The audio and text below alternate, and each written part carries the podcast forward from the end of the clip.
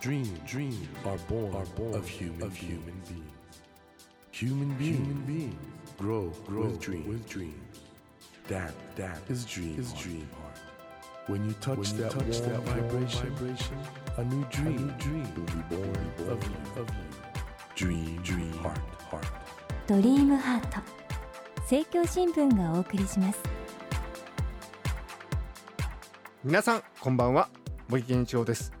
この番組は日本そして世界で挑戦をテーマにチャレンジしている人々をゲストにお迎えしその方の挑戦にそして夢に迫っていきますさあ今夜お迎えしたお客様はジャズピアニストの小曽根誠さんです小曽根さんは兵庫県神戸市出身1983年バークリー音楽院ジャズ作編曲科を首席で卒業し同年アメリカ CBS と日本人初のレコード専属契約を結びアルバム「オゾネ」で全世界デビューを果たします2003年にはゲイリー・バートンとのデュアルバム「バーチオー氏」がグラミー賞をノミネートソロピアノ舞台音楽作曲など多方面で活躍をされクラシックにも取り組み国内外の主要オーケストラと共演もされていますその小曽根さんが率いる日本最高峰のビッグバンドノーネームホースイズの結成10周年記念アルバム「ロードが今月の20日にユニバーサルミュージックより発売されました今夜はこの最新作「ロードのお話を中心に伺っていきますこんばんはこんばんよはろ。しくお願いしますお久しぶりでございます。というかラフォルジュルネ以来ってそうなんいでうすよ、こともでうろねく2008年だから6年経っちゃいましいやー月日が経つのは早いんですた。けど本当にも早いですよね。 しかし音楽というのはね、はいどんどんどんどん進化しますよねしてますかね。知ってますそうですか。今回ね、はい小曽根さんが新しいアルバム出されたんですけど「ロード」っていうこのビッグバンドのシンフォニーはい。素晴らしいですねありがとうございます。六も楽章ですよねうそうですね。六楽章がまたこれ繋がってるから。はいはいはい切れ目がないってずっと聞いてると一つの音楽としていやーイノベーションですねありがとうございます。いや いや本当にまささにあの新しい音楽を作り続けている小曽根さんなんですけどもこの度、はい文化庁選定の文部科学大臣賞を受賞されたということでに。え ありがとうございます。おめでとうございますありがとうございます。あのびっくりしました。あの本当に。いやーあのまあ今までずっと活動を続けてこられたんですけど、こういうなんかやっぱり賞って嬉しいですよねあいやもういやそれももちろんね、あのええ嬉しいっていうよりえもえなんかありがたいですね。はいはいちょっと微妙にそのニュアンスが違うんですけど、はいその理由がそのクラシックとジャズを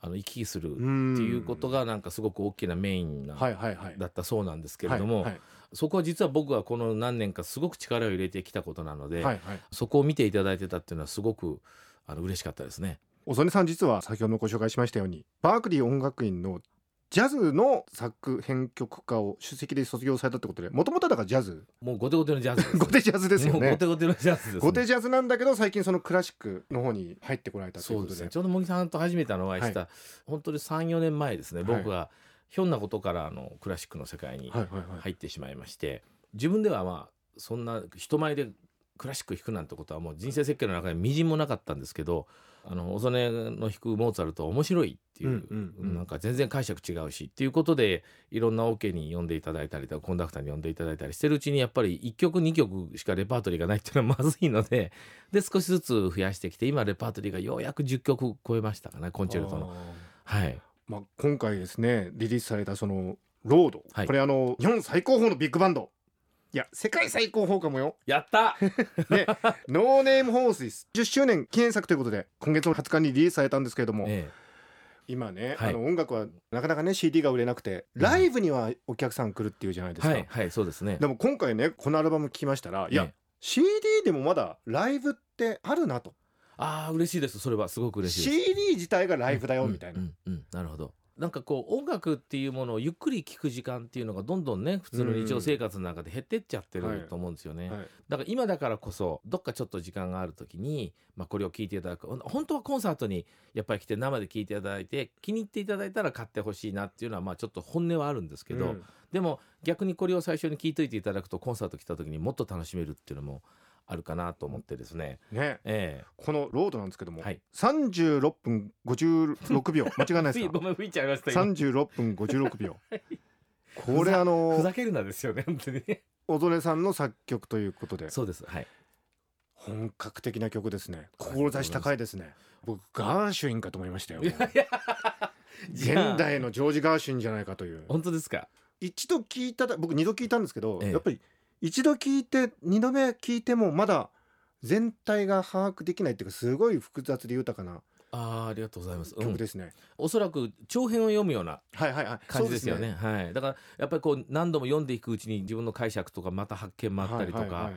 大変あのやっぱり音楽の進化ってことを感じさせる素晴らしいあのアルバムだと思うんですけあどりがもとうございますこれあのいつぐらいから制作っていうか作られ始めたんですかこれはね実はその前回のツアーのタイトルが「ロード」っていうツアーをやったんですね、はいでそのツアータイトルを「ロード」なので小沢さん「ロード」って曲書いてくださいねって言われてたんですよ、はいはい、はいでまあ分かったって言って「まあ、ロード」っていう曲ま あ僕あの、秋吉敏子さんっていう僕の大先輩のはいはいはあいはいの素晴らしい作曲家がいるんですけど、彼女が「ロードタイムシャッフル」っていうすごいかっこいい曲を昔書いてたんですよお。で僕は高校時代にそれ聞いててなんかああいう感じの楽しい曲書けばいいと思ってたんですね。はいでさあ書こうと思って座ったらその「ロード」っていう言葉があまりにも大きい言葉だっていうことにはい実感しまして、要するに時間軸が入ってくるじゃないですか「はいロはいード」はい道っていうと人生であり、はいああえらいこと考えちゃったと思ってそしたら自分の人生を切り取ってどこを切り取って書くかっていうことを考えたらあじゃあこのバンドの歴史を書こうっていうことになってでみんながこう出会ったところからバ始まンるんでドすね、の歴史なんですかそうなんでですよすええはいいや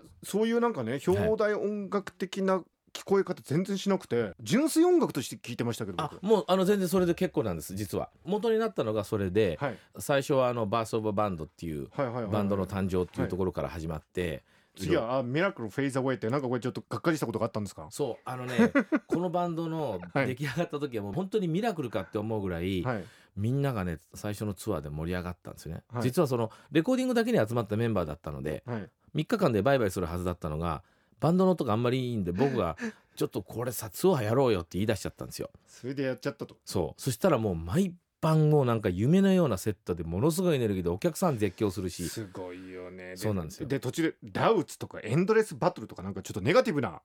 これはなそうんそかうそうバンドの歴史にそういうのがあったっいてやことですこれねエンドレスバトルっていうのは自分との戦いなんですねあーで最後は「ロード・トゥ・フリーロダードムトゥフリーダム自由への道と」いうそうなんですねいや今ね言われてみればそうなのかなと思いましたけど、本当に純粋に音として聞いててはい素晴らしありがとうい、ございます、ねまあ、僕はそこをテーマにして書いていったんですけど、その聞かれた方が本当にまあ音楽として聴いていただいてで特にそのこういう音楽に馴染みがない方っていうのははいどうしてもこうとっつきにくいってイメージがあると思うんですけど、本当の音楽の力ってやっぱりその分かる分からない関係な関く音係楽ないですよね、うん、ぐーっと引き込んじゃう力があると思うんですよね。はいでコンサートに来てくださった皆さんが、まあ、僕らバンドの歴史を書きましたけどいろんなことがあったんですよこの10年の間に。はいだけどその物語を音楽で綴ったものを皆さんが聞いていただいて自分の歩いてきた人生の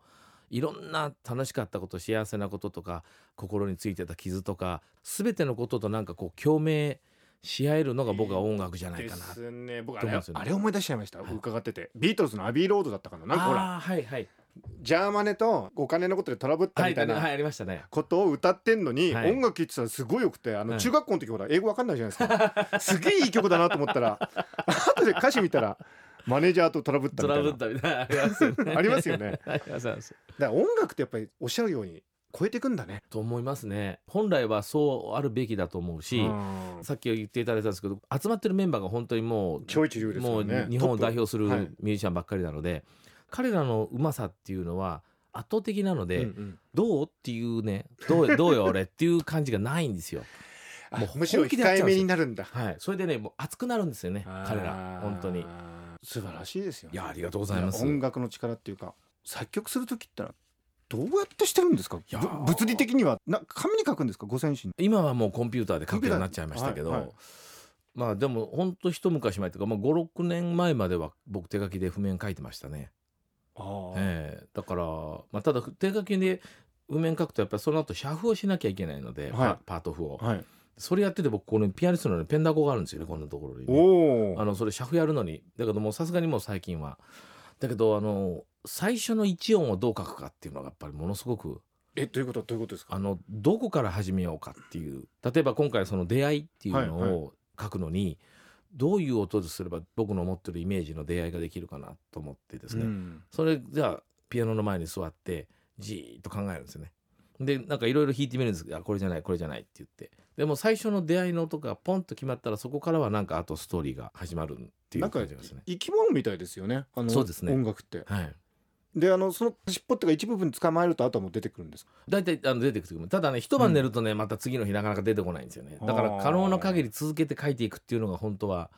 あれなんですけどだからその間にこうコンサート一本やったりするとねまた戻ってきてエンジンかけあーるその世界に戻るのにすごく時間がかかるっていうのがあるんですよね。意外となんかもう深い井戸の中に降りていくみたいな そうそうなんですよね、そういうことだってことですね、はい時々ね帰ってきて間違った井戸の中に降りちゃって、ね、あ何もいな かったりみたいあるんですよねいや本当いにあやいやるんいやでいすよやいやいや本当にねいやいやあのこれあれですかアメリカでもリリースするんですか、あもうこれは絶対しますねこれはもうはいいけるんじゃないですかいけますかねエミーとかトニーとかトニーとか、、はいいけるんじゃないですかこれ、ね、本当はグラミーいけるとグラミーいけるんじゃないですか、、はいやいけるんどうですかねじゃないですかねこれ本当ですかいや ざわざわしちゃったいやっていうかだってはいあの、ガーシュインでしょ、い二曲目がで、はいロードはやっぱはりいガーシュインの21世紀うんにおけるなんか一つの再創造みたいな感じもちろん小曽根さんのはいはい作品ですけど、ええなんかジャズとクラシックの出会いって意味で言うとやっぱり、そうですねあのだからガーシュウィンがやりたかったことはうん僕すごくわかるんで、うんだからその分その「ラプソディン・ブルー」をビッグバンドにアレンジするときに、やっぱり彼のその思いっていうものを絶対壊さないように作り直したって感じですいやー僕グラミー賞のセクションの名前知らないですけど、えもうなんか見えますよね今1年後ぐらいになんかグラミーえ賞の、ええそんななんとか大変なこととここれろの放送で言っちゃったらほんいやだからそれは僕が 僕が勝手に言ってるんだからいいいじゃやないでいすかや そうですけベストアルどバム部いや門だかからな僕も欲しいですもんやっぱりいけそうな感じしますけどねそうですかねいやこのねはい「No Name Horses」はいって聞いてて、はい、なんか一つ一つの音のフレーズの立ち上がり方が、うんなんか半端ないっていうかいや本当にねすごいっすよねあの関西弁で言うとええですか、うんえげつないですよえこのげバンつドないっすよね 本当にえげつないですよこのバンドいやそこもはいアメリカの人もこれ聞いて分かるっていうか逆に僕あのもちろんねこれ日本でも評価されてほしいですし、はい、はい、たくさん売れてほしいですけど、ええアメリカ人に来ると思うんですよこれそうですかあの思いません、あのねこのバンドが実はできてうん1年目にね、うん IAJ って大きなコンベンションがアメリカであっておうおうおうジャズエデュケーターはのいものすごいでっかいコンベンションがあるんですよニューヨークに、うんうんでそこで来てくれって言われて、うん行ってその日のコンサートの鳥で演奏させてもらったんです、うんでその頃はこんな対局はなかったんですけど、うんでもその時にその僕らに対してお客さんみんなスタンディングでおーあのいただいたのでそれからやっぱりバンドってすごくこう自信持ってですねあと南フランスのフェスティバルも行ったりしたんですけどその時もやっぱりお客さんがね喜んでくださるってのはやっぱりミュージシャンにとって一番ね嬉しいからなんでフランス人もジャズ大好きなんですあかね好きですよ好ねき。ですよね、うんジャズとクラシックって不思議ですよね、うんまさに小曽根さんは最初ジャズから始まってクラシックにクロスオーバーしたわけですけど、はい、相性いいっていうかお互いに刺激し合うっていうか、あのね中に入ってやってみると、はいもちろんその奏法とか解釈はいろいろえなえ方ええ法があると思うんですけど、結局演奏家としては使う言語は微妙に違うんですけど、はい奏法は、はいでも伝えることは同じっていうことが僕も分かったんですよ。やっぱりコンサートはお客さんがその楽しむ、はいでその楽しむっていうなんかこっちが分かりやすいことをしてどうっていうんじゃなくてやっぱりその目の前で真剣にこう戦ってるあその音楽家たち真剣に取っ組み合ってるそこにこう生まれてくる音のこうなんていうのかな饒舌な音楽ではなく、うん気迫というかうん生きてるエネルギーっていうか、なんかそれをやっぱりお客さんってコンサートで感じたいんだなっていうだからロックなんかまさにそうじゃないですか。そうですねね、うんだからそのエネルギーをやっぱり感じられないとどんなに流暢に喋られても「はいはい」っていう感じになっちゃうと思うんですけどね はいはいねいいですね おお土産、はいはおい土産って感じじゃないですか大曽根さん、はい面白いですねさすが大阪人ですよい ねや大阪ね笑わしなもんですからね皆さんね、あの小曽根さん話はこうですけどっていうのは面白いですけど、え音楽はなんというかえピアノ弾いてるとちょっとね賢そうに見えますよねあのファンの方に言われません小曽根さんピアノだけ弾いてればいいのにもう何百回何千回って言われましたジャズクラブでやった後にえたまたまいたんでそのファンの人と話してたら「ああ今目の前で音を立てて崩れた」って言われました 音立てたんかいって言ってもうそこまで突っ込んじゃったんですけど「もう大谷さんしゃべらんとって」って言われましたねえなんか作っちゃうんでしょうねこういう感じっていうピアニストそうそうそうそうそう小曽根誠っていううん、手見るとみんなすごい手してますねって言われるし本当うん、だってみんななんか白魚のような手とか言うけど白魚のような手でピアノなんて弾けませんよ相手木なんだから引っ張かなきゃいけないんだから向こうねだなんか職業的にはなんか激しい肉体的肉体労働ですねねうん、でこの握力すごいですよだから僕は何キロか今測ってないから分かんないですけどおーええ本当だ本当だそうだからよくほらそんなカバンなんて持っちゃダメとかうちのマネージャーとか言うんですけど、えいやいやあの僕の手の方があんたより数倍強いからって言って自分で荷物持つんですけど僕は、おーはいうなかなかねね労働者のせいですよねこれはいやいやいやいやいやいわゆるピアニストの手としてイメージする手と全く違う手が私の目の前にありますそうですかいやーでもねこのビッグバンドはいこの活動とはいご自身のソロ活動ってどういうバランスえっとねビッグバンドはええもうこのメンバーを集めなきゃいけないので、ええだいたいまとまってツアーをやるんですよ、はいはいはいで自分のソロ活動っていうのはやっぱり、まあ、ジャズの自分のコンサートとか、あとはその最近そのコンチェルトではいはいはい呼ばれたりするので、特に今年に入ってから僕アメリカの方うんオケともちょっと一緒にやらせていただくチャンスが増えモモてーツァルトですかいやこれはね今回は「ラプソディンブルー」だったんですけどニューヨークフィルとおお4月にニューヨークでやってでこの間独立記念日でサンフランシスコシンフォニーとやってきましたすごかったですよなんか花火とかバーンとか上がって「スター・ウォーズ」とかなんか僕は「スター・ウォーズ」弾いてないですけど「ラプソディンブルー」弾いただけですけどおーすごい、ええなのでまあちょっとそういう意味ではその合間を縫ってこう作曲をしたりとかですねどちらも名門オケじゃないですかいや素晴らしいそういうとこに呼ばれちゃって、はいすごいですいやあねりがとうございますなんかあのピアニストはいいよっていうのは伝わっていくんでしょうねあの口コミっていうかニュー関ヨ係ー者クにフィルですごく盛り上がったのうをんサンフランシスコが聞きつけてうちも来てくれっていうことになったんですよでね独立記念日でそうなんですいやー、はい独立記念日ででねサンフランシスコオーケストラもだからシンフォニーオーケストラももう勝負の日じゃないですかそこになんかあ確にそ呼ですぶねっていうそう本当にだからそういう意味ではプレッシャーは大きいですよねましてアメリカの独立記念日に日本人を呼ぶってところねが僕はすごくアメリカのこう好きなそれぞれアメリカだみたいな、ですよねうん本当にえとにかく皆さん改めましてこのアルバム「おそりまかと」フィーチャリング「ノーネームホースイスロード」というねえはいこれぜひ皆さん本当にこれ絶対損ないですこのアルバムについてあはりですね、がとうございます。 本当にいいですよこれ、はいでひょっとしたらこれグラミー賞いくかもしれませんからねあ出たまたちょっと忘れてたのにまたドキドキしてきました。はい。ちょっとまた来週もこの話いろいろお伺わせくださいはい。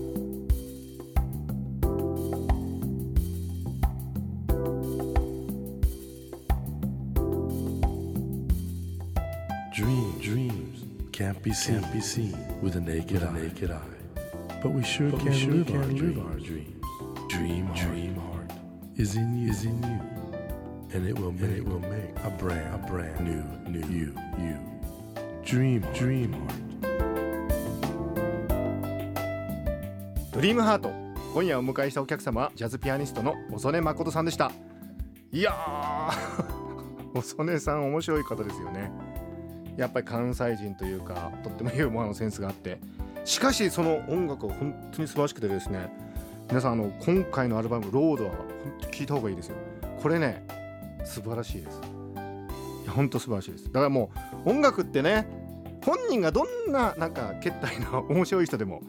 音楽がいいといいよねだからいやいやいや小曽根さんも素晴らしいんですよだから本当に芸術の力ということをねこの秋にちょっと再確認するためにぜひ皆さんお聞きくださいさてドリームハートのホームページでは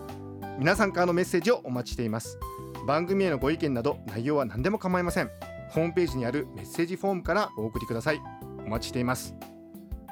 さあ来週も小曽根さんにご登場いただきますどうぞお聞き逃しなくそれではまた来週のこの時間にお会いしましょうドリームハートお相手は森健一郎でしたドリームハート政教新聞がお送りしました